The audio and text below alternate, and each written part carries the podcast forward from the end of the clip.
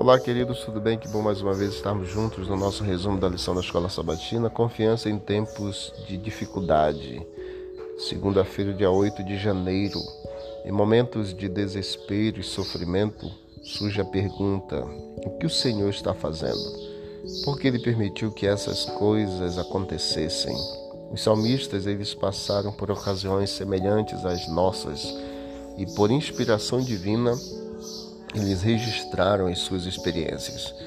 Leia Salmo 44 e você vai ver que esse salmo mostra a realidade, a experiência do sofrimento do inocente. E todos passam por isso na vida.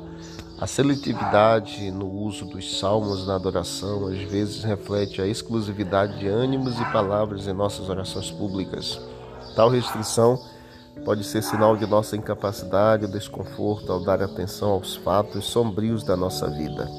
Ainda que pensemos que Deus nos trata injustamente quando o sofrimento nos atinge, não consideramos apropriado expressar isso na adoração pública ou na adoração particular.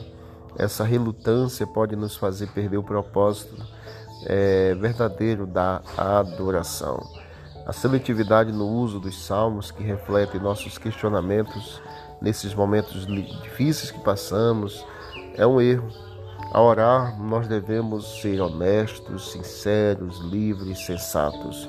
Essa relutância pode nos fazer perder o propósito da adoração. Que Deus nos abençoe e nos ajude na nossa é, no nosso ânimo, né, ao orarmos, ao clamarmos, ao buscarmos ao Senhor e ao adorarmos também. Vamos orar. Obrigado, Deus eterno, pelos dias difíceis que passamos, pois sabemos que eles nos amadurecem, nos fortalecem.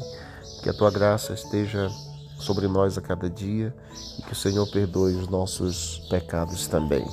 Te oramos e agradecemos em nome de Jesus. Deus abençoe a todos e vamos que vamos para o alto e avante.